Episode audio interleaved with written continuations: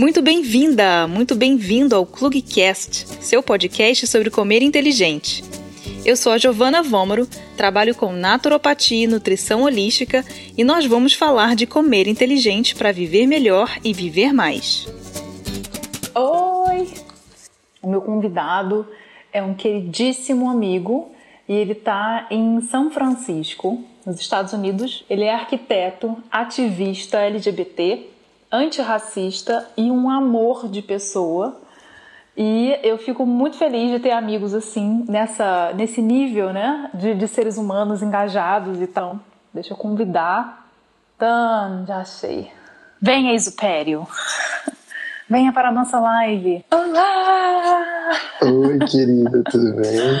Tudo bem, e você? Tudo ótimo, querida. Eu tô aqui, tô no café do hostel, pra gente poder ter essa conversa super importante. Tô com a minha camiseta, ó, The Future is Vegan. Ai, que demais! tá trajado de acordo. Super, e super feliz de estar aqui com você. Muito feliz pelas suas palavras que você se direcionou a mim. Você também é uma querida amiga que eu roubei do Gil. a gente roubou. Sim, pois é. Obrigada por estar participando de mais uma live, né? Mais um projeto. Acho que todos os projetos que eu crio, coloco você de alguma forma. Vou chamar o Isupério. Assim, arroz, arroz de festa, amo. Arroz de projetos importantes. Sou eu. Você viu o que eu escrevi lá no, no, no postzinho?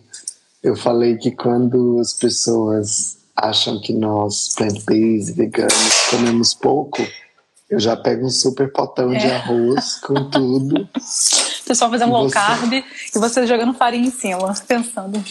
Exato. tipo assim. Que fome é essa que vocês estão passando? Eu acho que eles não riem tanto que a gente ri. E nem vão tanto ao banheiro quanto a gente. Uhum. Bom, separei algumas perguntas aqui para te fazer.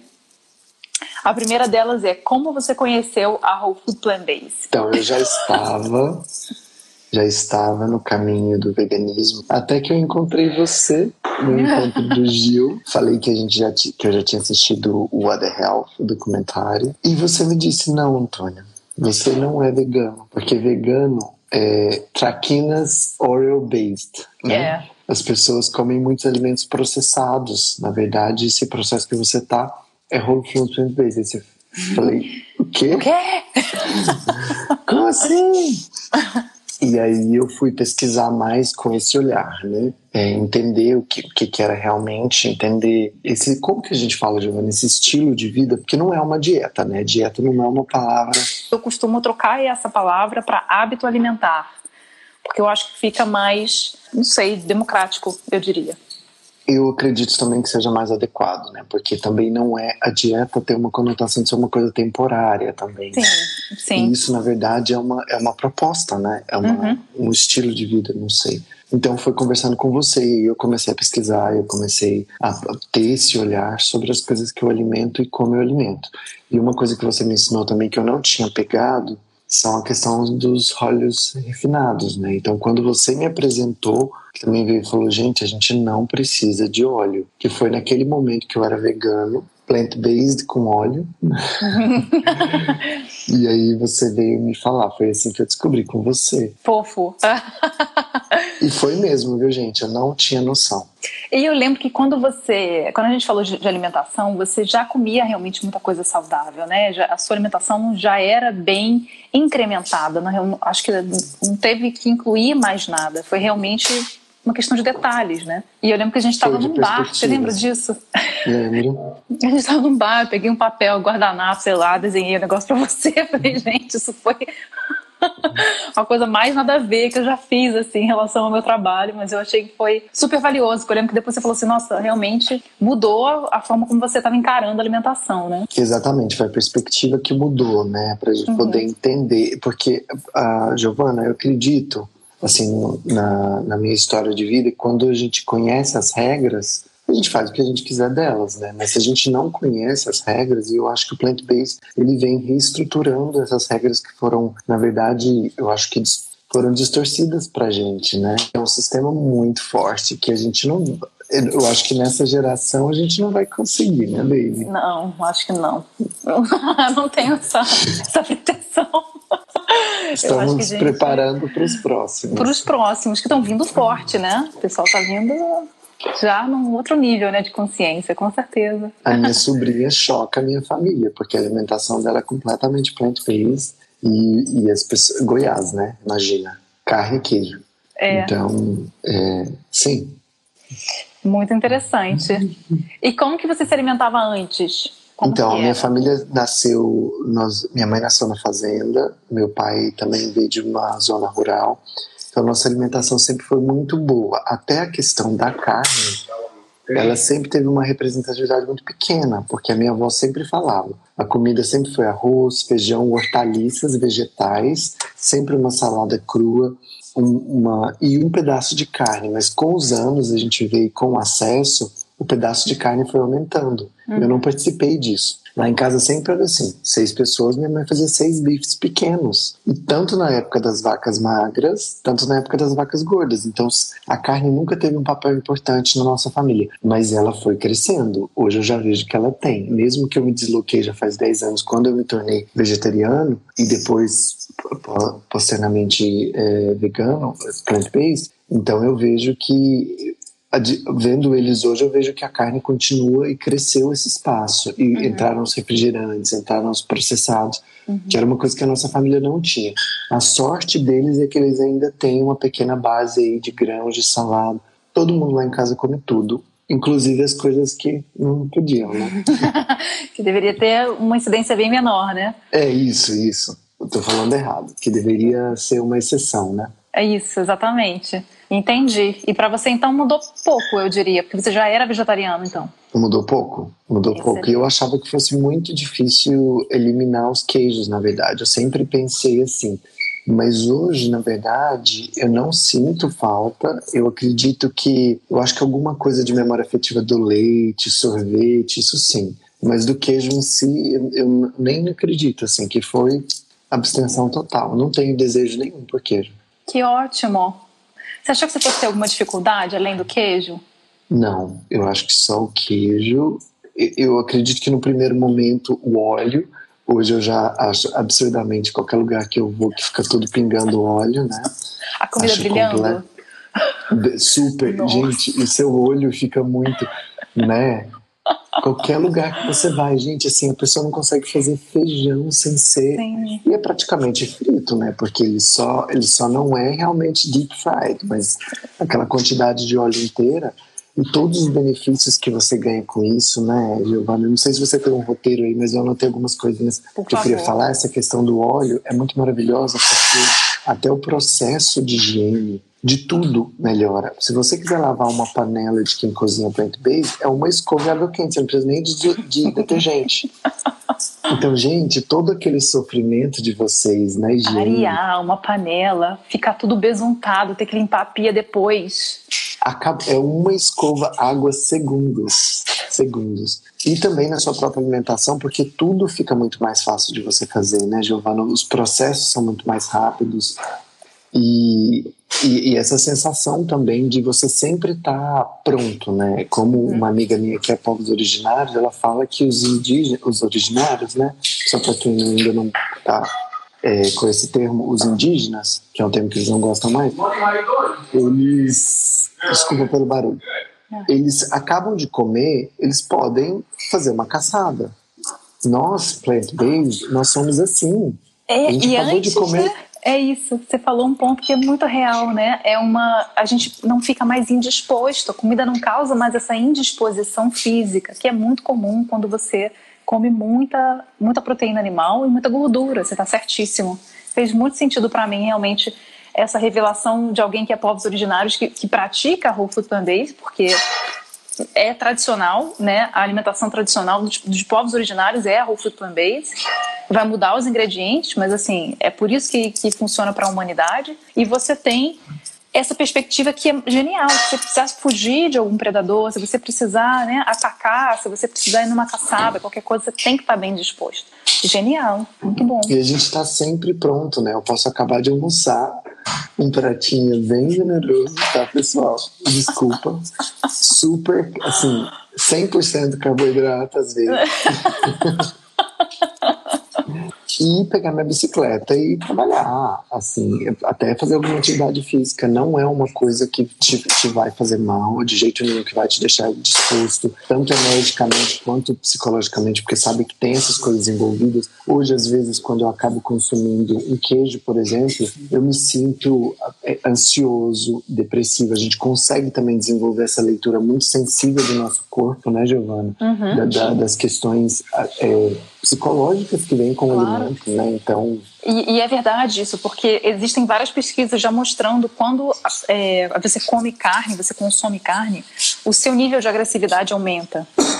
E o queijo, ele apesar de não, não te é, tornar mais agressivo, ele é mais viciante do que uma heroína. Então, todo aquele gatilho de vício, ele começa a ser ligado no seu cérebro. Então são coisas que a gente precisa prestar atenção. É, é, é interessante isso porque eu estava escrevendo, estou fazendo o, o, roteiro do curso online que a gente vai lançar. Então eu estou aqui assim, né, tipo, loucamente trabalhando e estou colocando exatamente esse, esse conteúdo para fora e às vezes vem algumas epifanias para mim. E você tá tocando esses assuntos assim ritmadamente, trazendo à tona todos os pontos que eu falo assim, ah, é verdade. E é muito interessante que a gente sempre olha o efeito da comida no corpo exterior. Você fala assim, ah, eu não vou comer isso porque isso vai me engordar, eu não vou comer isso porque isso aqui depois vai me dar celulite ou que vai me dar espinha. Mas você não presta atenção o efeito daquela comida no seu corpo interior. A parte de dentro, às vezes até no emocional você não repara. E eu acho Exatamente. que atina essa, essa percepção, né?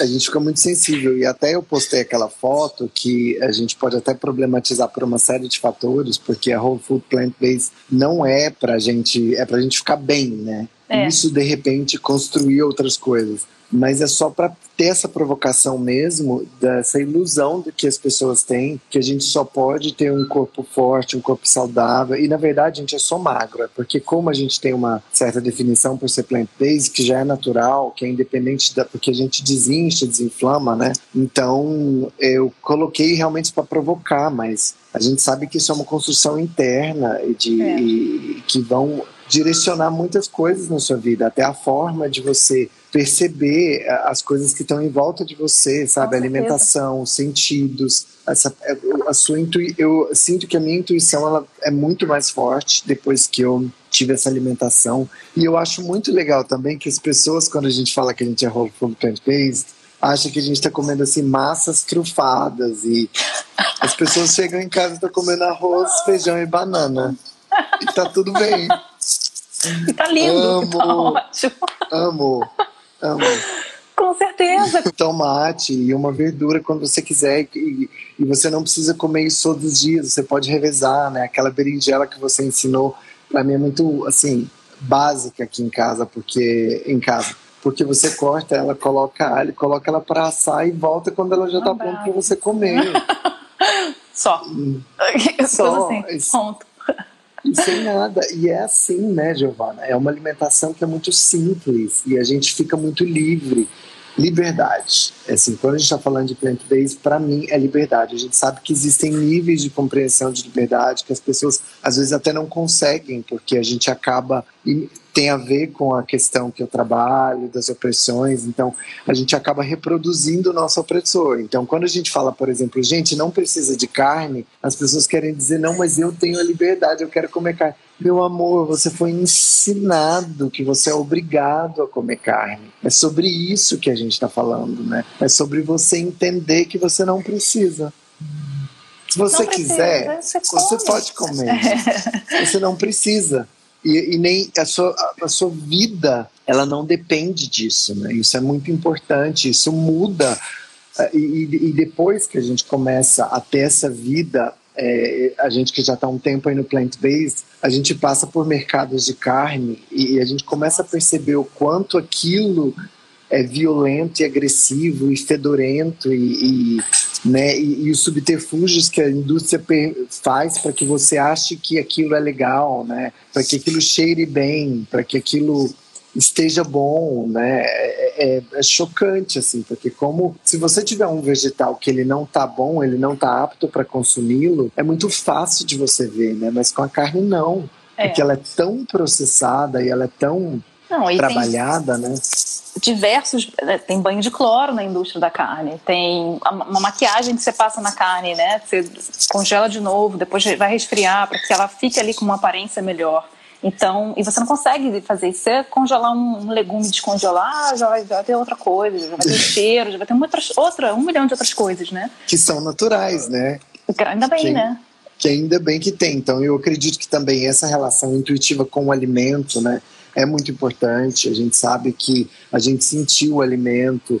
É, é, é, o meu trabalho profissional tem um pouco a ver com essa questão de marketing. A gente sabe que o toque com o alimento ele é muito responsável para que você realmente tenha uma relação íntima. Por isso que todos os alimentos superprocessados e que são addictives, você come com a mão, né? Você não vai comer uma, uma barra de chocolate com o garfo e com a faca, um sorvete. Então, esses alimentos naturais que a gente tem, a gente tem uma relação muito próxima com eles, né, Giovana? Do processo do, do, da do demolhagem, de você colocar, de, do cheiro natural deles, da, das texturas, né? Então, é muito diferente do que uma coisa que já veio preparada para você gostar. Então, a gente vê, escolher os alimentos na, na né? A, a gente tem sim, tocar os né? cheiros, né? A, essa relação sensorial que a gente tem que isso e, e, depois isso já até dificulta de repente a gente voltar para um outro dar essa volta né atrás porque por exemplo eu era apaixonada por iogurte eu lembro que você tinha uma iogurteira em casa, não era? Uhum. Eu lembro disso. Hoje, em algumas situações que eu tomo iogurte, quando eu tô com um amigo, né, que as pessoas não entendem que tá tudo bem. Quando eu abro iogurte, eu falo, meu Deus, o que que é isso? Que gostoso, aquela cara assim, né? Hum. Você fala, gente, como que a gente pode ser é, ensinado, né, Giovana, a normalizar essas coisas? Ensinado a normalizar, falou tudo. O cheiro de iogurte, para quem já está nessa desintoxicação aí do paladar, absolutamente assim, inaceitável. E parece muito surreal, mas assim, o seu corpo acostuma muito fácil com o que é bom para ele. Então, quando você come uma alimentação que te faz bem, quando você come uma coisa. Eu não sei se você sente isso, assim, quando a gente Muito. come alguma coisa fora do, do, do, que deveria, parece que vem uma revolução interior, né? Uma coisa assim, chacoalhando. Cara, tem alguma coisa que eu fiz errado aqui. Um terremoto na minha barriga. Porque é isso, né? Quando a gente come uma coisa super processada também, a fome depois ela vem assim, eu falo com ele, mas eu tô andando de bicicleta, tem que parar, vou comer alguma coisa.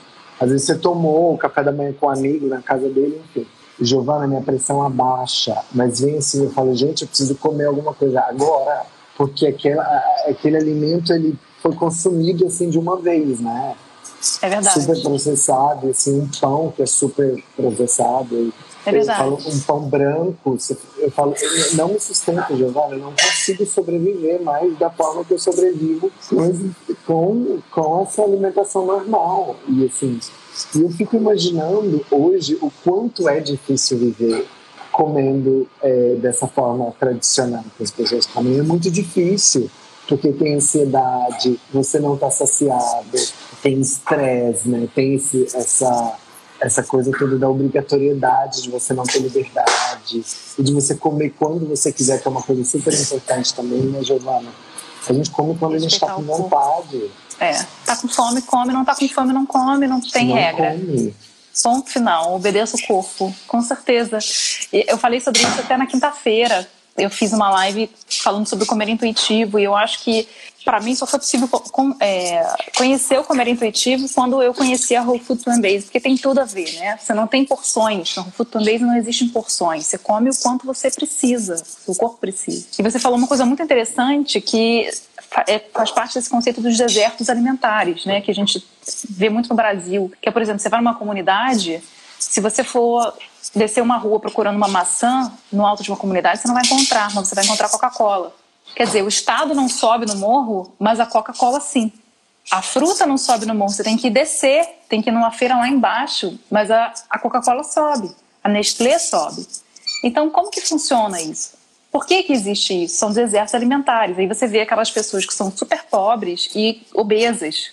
E falam assim, eu passo fome, aí as pessoas na televisão, né, vêm pela televisão e falam assim, como é que ela pode estar passando fome? Olha o tamanho dela, tá, tá enorme de gorda. Porque essa pessoa não está nutrida, essa pessoa está obesa. O obeso não significa que ele está nutrido. Eu tive, inclusive, um cliente que ele, ele era assim, ele era uma pessoa gorda e desnutrida ao mesmo tempo. Foi fazer os exames, exames assim, tudo muito baixinho, sabe? Todos os nutrientes baixíssimos. Você está desnutrido, porém obeso. Por quê? Você come um monte de coisa processada, pão branco, como você falou, que não te alimenta, que não tem nada de nutriente, que não tem fibra, que não te, não te deixa saciado e vai gastando dinheiro com comida processada, abrindo vários pacotinhos para comer e não para se alimentar. E a gente consegue ver muito essa diferença muito fácil, né? E eu adoro fazer caminhadas longas. Eu fiz o caminho de Santiago, então eu viajo, as pessoas ficam malucas, né? Porque eu ando 15 milhas. Um pouco você não. não... Eu já pensei, eu não, eu não vou viajar com o não.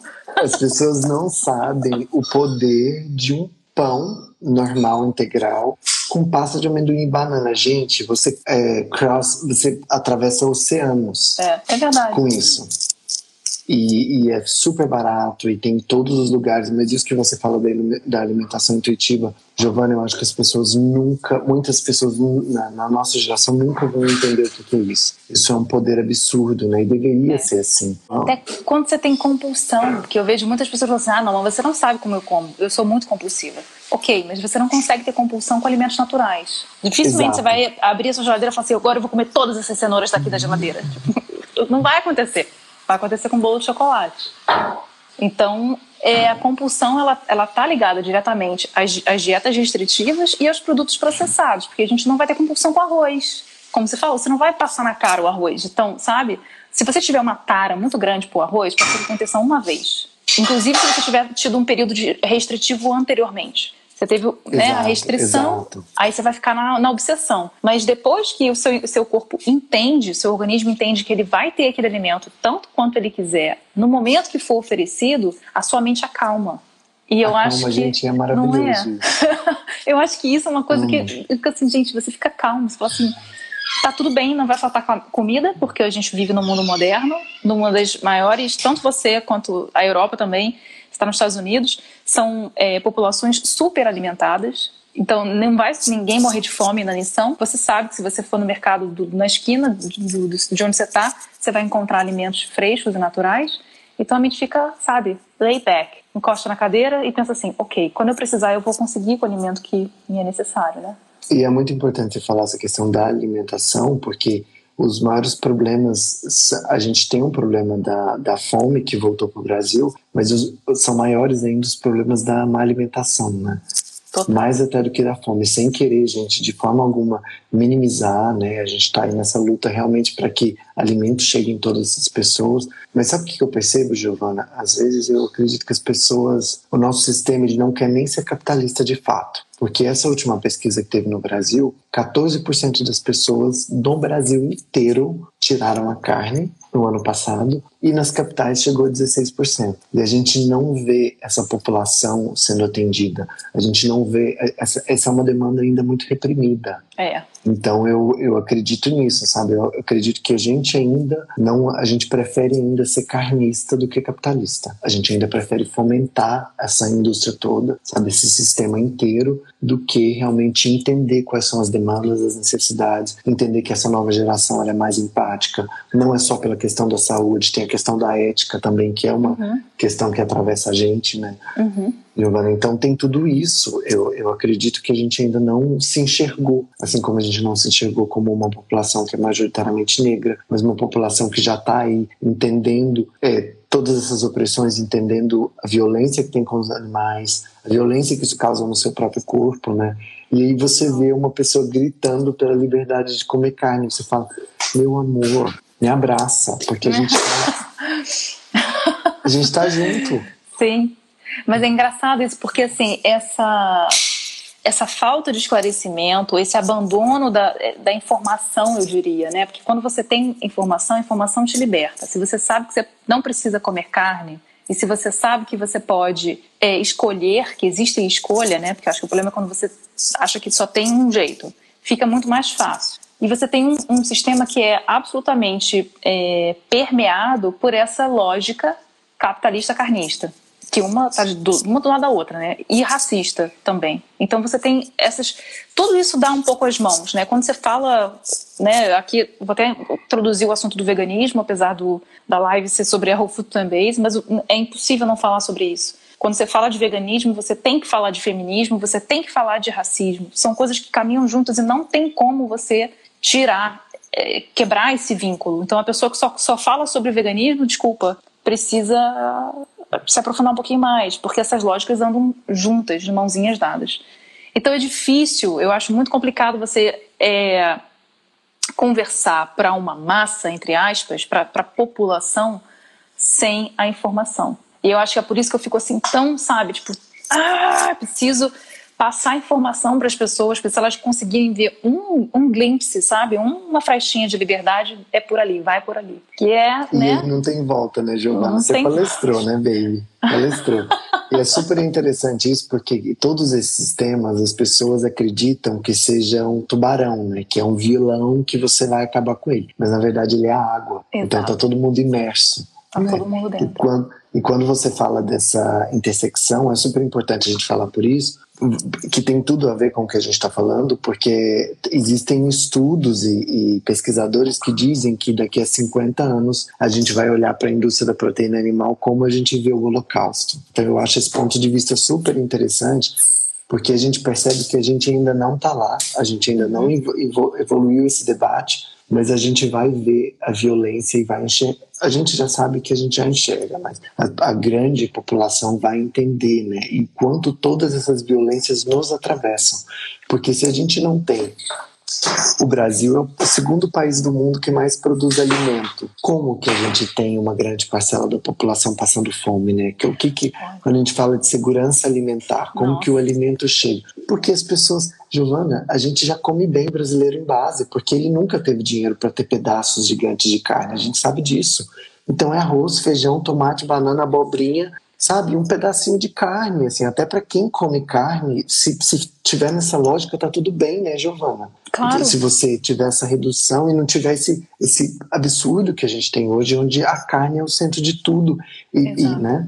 Mas o que acontece é que você, através dos subsídios do governo, barateia o acesso à carne, você tira o subsídio, você coloca subsídios do governo, transforma aquilo, um, né? Carne de frango é barato. Ovo na feira, quanto que é? Barato. Então você populariza essa proteína animal na população e também tira os subsídios, né? Tira os impostos, no caso, aumenta os subsídios para produtos processados. Então, às vezes, é mais barato você comprar, é, sei lá, três biscoitos recheados do que você comprar um quilo de tomate, porque o tomate está alto. Por que está alto? Porque você pega toda a terra, todo o espaço físico para plantar tomate e transforma em soja e milho para alimentar o boi.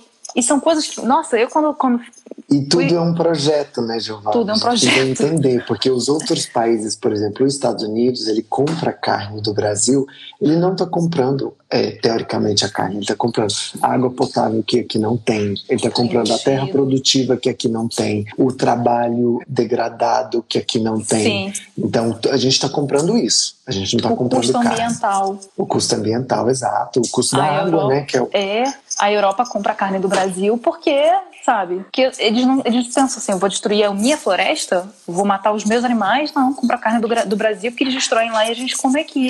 Uma vez eu vi uma então, frase se não que... fosse esse sistema todo, todo mundo teria arroz super barato, feijão super barato, porque um amigo meu que é biólogo, Giovana, ele fala que o Brasil é o único lugar do mundo assim que você deixar semente cair sem querer, brota por conta de todas as condições que a gente tem, né? Eucalipto, ele fala que é oito anos só no Brasil que ele fica adulto, não tem nenhum outro lugar no mundo. Então, e tem essas lógicas e a gente define o acesso para quem que vai os grãos, né? Exato. A gente está fazendo uma política de decisões para quem que vai a, a alimentação, né? É. Isso é. E você vê o, o, segundo maior produtor de alimentos do mundo tem uma população ainda passando fome ou ainda em uma questão. Eu, eu chamo de violência, uma violência alimentar. Você não não ter acesso, você ter desertos alimentares para mim é uma violência, que você não, não pode se alimentar bem. Você é obrigado a comer aquilo que está sendo oferecido.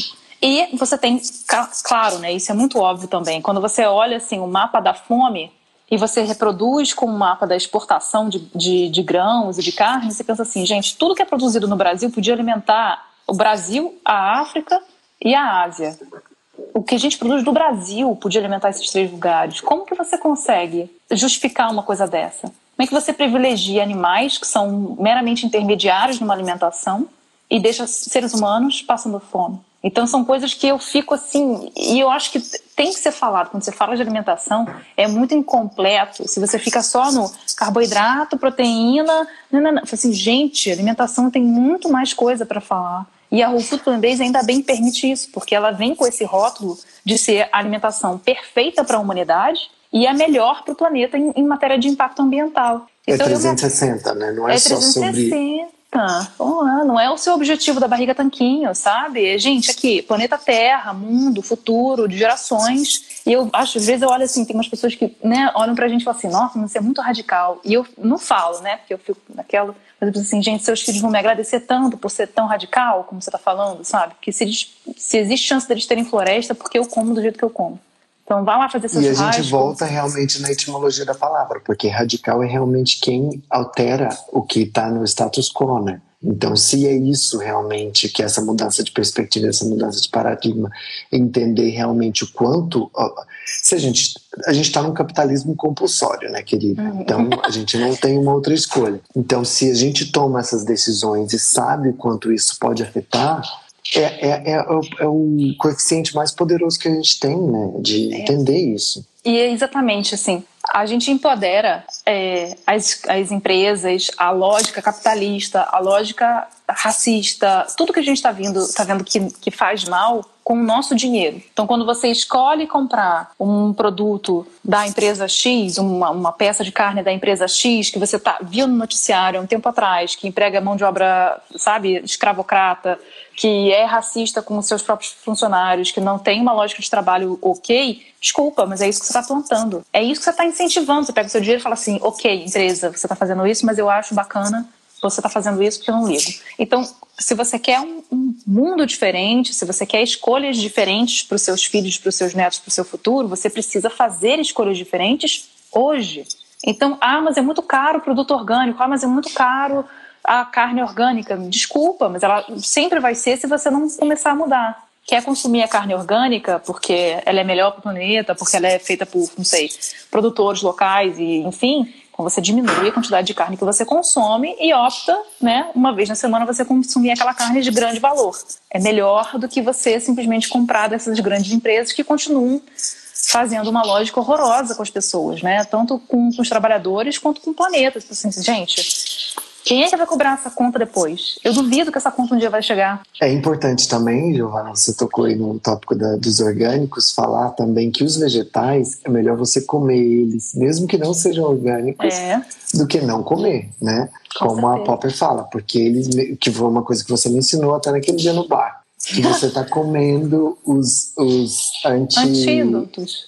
Os, o, é, os, produ os produtos, as substâncias que fazem parte do, do seu pimentão, que não é orgânico, pode até vir com agrotóxico, mas ele também vem com repelente. Ele também vem com o antídoto daquele agrotóxico. E quando que são você os antioxidantes, come, né? Os antioxidantes, tem os fitoquímicos, você tem diversas é, substâncias dentro daquele pimentão que vão lutar contra aqueles agrotóxicos e vão te fazer bem. Quando você opta por não comer legumes porque tem medo dos agrotóxicos, mas come a carne, por uma questão de bioacumulação, a galinha comeu 41 dias de, de milho com agrotóxico e ela não tem antídoto. Não vai ter fitonutrientes dentro da galinha. Então você vai ingerir uma quantidade absurda de agrotóxico dentro daquela carne. Então é muito melhor você comer um milho com agrotóxico, você come uma vez, do que você comer 41 dias de bioacumulação de agrotóxicos na carne da galinha.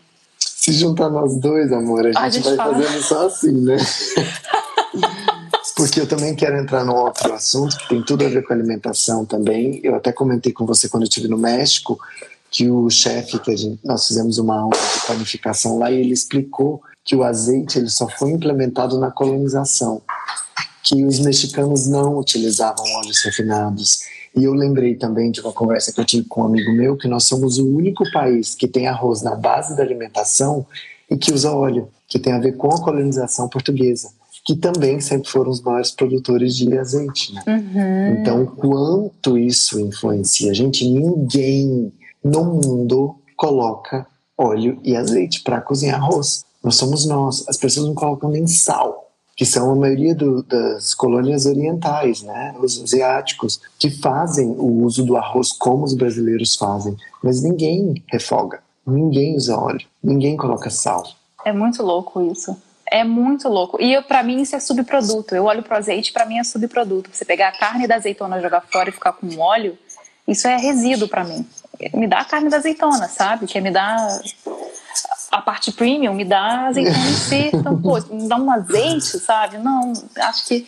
E tem razão, faz muito sentido. Eu lembro que você comentou do seu professor da panificação, e faz muito sentido isso. Assim, a, a história dos alimentos é muito interessante, porque ele vai realmente desmontando isso, né? De que é necessário, ou de que aquilo sempre fez parte. Eu lembro que quando eu fui visitar minha família na Itália, a família do meu pai, é, eu fiquei assim, gente, deixa eu dar uma olhada aqui, né, para ver como é que é a alimentação deles. Todo mundo sofrendo de diabetes, de sobrepeso, de hipertensão, de tudo que você pode imaginar, doenças degenerativas, tudo isso ligado com a alimentação. Tudo é muito banhado em óleo. Eles quase não comem carne, porque carne é caro na, na região que eles estão. Então eles comem carne duas vezes na semana, mas é tudo muito banhado em óleo. E eu comentei isso com meu pai, falei assim, nossa, mas é bastante, né? E ele falou assim, antigamente era bem menos, porque agora barateou. Antigamente você tinha que colher e fazer a sua própria produção. Então, aquela garrafa de óleo tinha que durar muito, um inverno inteiro. Quando você tinha um excedente de produção, você dava para seus vizinhos, você não, não, consumia mais. Hoje em dia é tão barato. Aqui a gente vai no, no, no supermercado, com um euro eu consigo comprar uma garrafa de, de azeite então você barateou tanto, que tornou tão acessível e as pessoas não têm noção de como usar. Que o barato também tem a ver com as políticas, com os subsídios, com o acesso, com o incentivo à produção, que era o que a gente estava falando, né, Giovana? Sim. Então isso é importantíssimo a gente entender, porque senão a gente não consegue quebrar esse sistema, né? E não é que a gente entende que tem pessoas que têm essa memória toda afetiva com óleo, que tem tudo hoje é banhado a óleo, mas se a gente entender a lógica, a gente consegue fazer pequenas mudanças, de repente num futuro entender o quanto aquilo faz mal para você. Mas se você não sabe por que, que isso aconteceu, como que essa estrutura se realiza, você não tem como sair, né? Porque você é obrigado, você é obrigado a refogar arroz com óleo. Sim, exatamente. E é interessante você falou isso da memória afetiva e eu sempre tenho isso na minha cabeça, assim, as pessoas falam assim, ah, é, eu lembro do aroma, eu também tenho memórias afetivas com comida, é claro, mas eu passei a olhar para as minhas memórias afetivas de uma outra forma. Então, quando a pessoa fala assim para mim, eu lembro da minha avó fazendo um refogado, aquele cheiro na casa, tomando a casa, eu falo assim, tá, então, ao invés de você ficar focando no cheiro do óleo fritando, lembra da sua avó, quem é o mais importante nessa, nessa figura mental que você está vendo? É a sua avó ou é o, óleo, o cheiro do óleo? Então lembra da sua Nossa, avó. interessante. Sabe? Então a gente fica pensando, ah, eu lembro do meu pai com os baldes de macarrão, com, com molho de tomate. Eu lembro do meu pai. Ele podia estar tá cozinhando ar, podia estar tá fazendo o bolo de lama para mim. Eu não ia estar tá ligando o que ele está fazendo.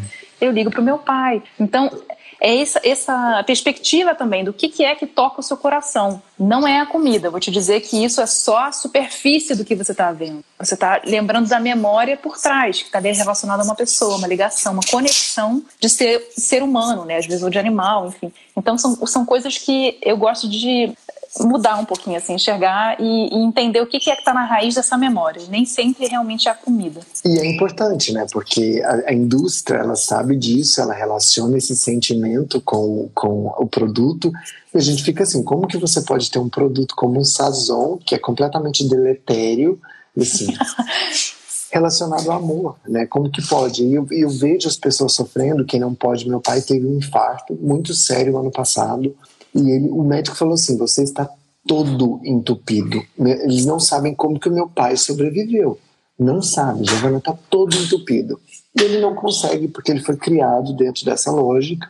Ele vai entender que é assim que é a comida dele, né? Mas o que que me choca? Sabe qual foi a primeira refeição dele? Quando ele. A primeira refeição, arroz com carne moída.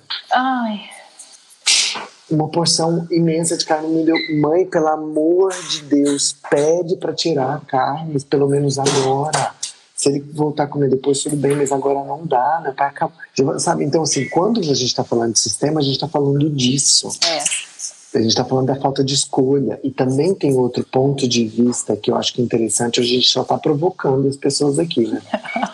que é a minha amiga originária fala, ela, ela fala que assim, na verdade, Giovana, a gente que está nesse processo de desconstrução na verdade, a gente não precisa aprender a ser plant-based, a gente precisa desaprender tudo que Sim. a gente aprendeu. Exatamente. Porque a gente naturalmente é assim. Se você pegar uma criança, como tem no documentário, ela sempre vai pre preferir uma maçã do que um coelhinho para comer, é claro, né? É claro. Então a gente na verdade foi construído assim. Então é desaprender, é desentender, é resgatar essa essência que a gente tem de empatia, de relação com os alimentos, de entender que o seu nariz ele denuncia o que é bom e o que não é bom, mesmo uhum. que a gente tenha sido construído socialmente para entender que uma coisa completamente podre está tudo bem. E eu acho super engraçado, porque é, tem uma amiga também que é da, da engenharia de alimentos, e ela fala que o processo de fermentação de alimentos vegetais, ele é histórico e ele garantiu a sobrevivência dos seres humanos, porque ele produz bactérias boas. Uhum. Mas assim, você deixou um suco na geladeira, passou três dias, a pessoa não quer comer, não. Mas a carne tem seis meses que está no freezer. Olha o quanto é Olha o quanto a gente é construído, né, Giovana? Ela fala, se você, ela fala qualquer comida vegetal, se você conservar e não deixar contaminação, ela pode fermentar e virar outra coisa. Sim. Total. Sabe? Com, com bactérias boas. A gente vê o chucrute na Alemanha, porque as pessoas acham que os alemães são gigantes por conta da salsicha. Gente, salsicha está na OMS no mesmo lugar de cigarro. As pessoas são daquele tamanho. Eles falam que até o chucrute foi o que eles fizeram vencer a guerra. Com certeza, porque a, a, bactéria é engraçado, assim, que eu, eu, sempre falo disso, eu acho que é um dos assuntos que eu mais gosto de falar, que é da microbiota, né? Como que é importante, a, se você vai num lugar, eu fico pensando, dá o um exemplo que você, você usou, né? A guerra, guerra de trincheira, guerra de lama, guerra que você não se alimenta bem, mas você tem o chucrute. Por que, que o chucrute é importante? Porque ele te dá imunidade, que ele traz as bactérias boas que vão te ajudar a lutar contra aquela infestação de patógenos que está vindo, porque você está com a sua bota molhada faz cinco dias e você não come direito. Então, é, tem muito a ver. A alimentação é, é. ai, uma coisa que me dá também é a pessoa falar assim: ah, então é, uma, é um tratamento alternativo, por exemplo. O médico poderia receitar para o seu pai um tratamento alternativo, mudar a dieta. E eu tenho vontade de jogar, sabe? Ovo nessas pessoas e falar assim, cara, isso não é o tratamento alternativo, isso faz parte da cura. Tratamento alternativo é remédio. Isso é o alternativo. A cura está na alimentação. Então, quando você começa realmente a se alimentar direito, você não precisa mais do remédio. Olha que legal. Tem remédio... 10 anos que eu não uso nenhum tipo de comprimido. Nada. Olha só. Excelente. Excelente, porque você está tratando de tudo na causa, né, na raiz do problema. Você não vai desenvolver um, uma questão né, de saúde muito séria depois. Então é isso que eu, que eu gostaria muito que as pessoas entendessem. Assim, o remédio ele trata o sintoma. Você está com dor de cabeça, você toma um remédio para dor de cabeça. Você não, não questiona assim, por que, que eu tô com dor de cabeça? Às vezes você passou o dia inteiro sem beber água. E essa dor de cabeça é porque você está desidratado, mas você não questiona se toma um remédio. Né? De repente Porque o sistema também já faz você entender nessas respostas fáceis, né? Por que, que eu quero entender que a alimentação me deixa indisposta ou que não me faz bem, né? As pessoas não querem. Eu tenho uma amiga querida que é mãe de um amigo meu que tem pressão altíssima, tá assim, super complicada e ela banha a comida dela toda em óleo de coco. Ai. E eu fico assim morto do coração. Já é. falei para ela assistir esse documentário mil vezes. Eu falo, pelo amor de Deus, querida, tira, tira os olhos, pelo menos por agora, até você se melhorar. Mas ela vai nos médicos e é óbvio, é, né? E não, não tem como. Aí e, fala e que tá gente... tudo bem, né? Óleo de coco é natural. Assim, ai, gente. E é bom, ótimo, né? Pro cabelo, né? Pro cabelo, Giovana? não, pele. não, é sério, assim, tipo, pra ginecologia natural é maravilhoso. Então, assim, se quer usar óleo de coco, menina, você sabe onde botar. Não é na boca, entendeu?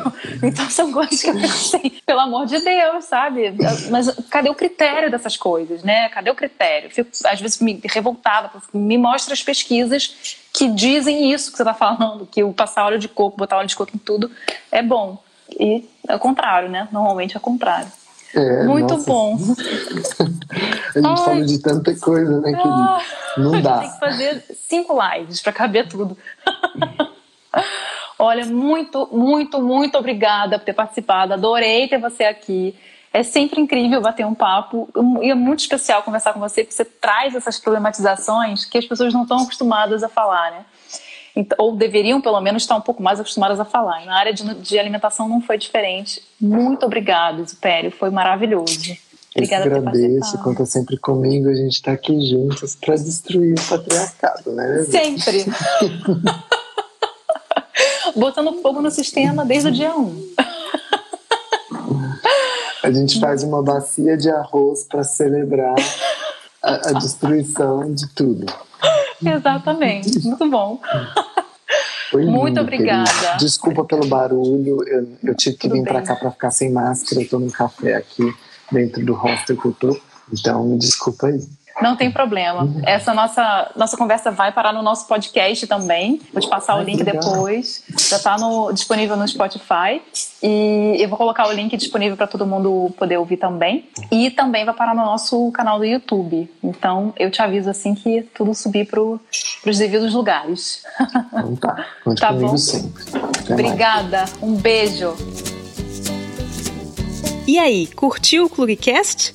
Aqui é Giovana Vômaro e você me encontra nas redes sociais.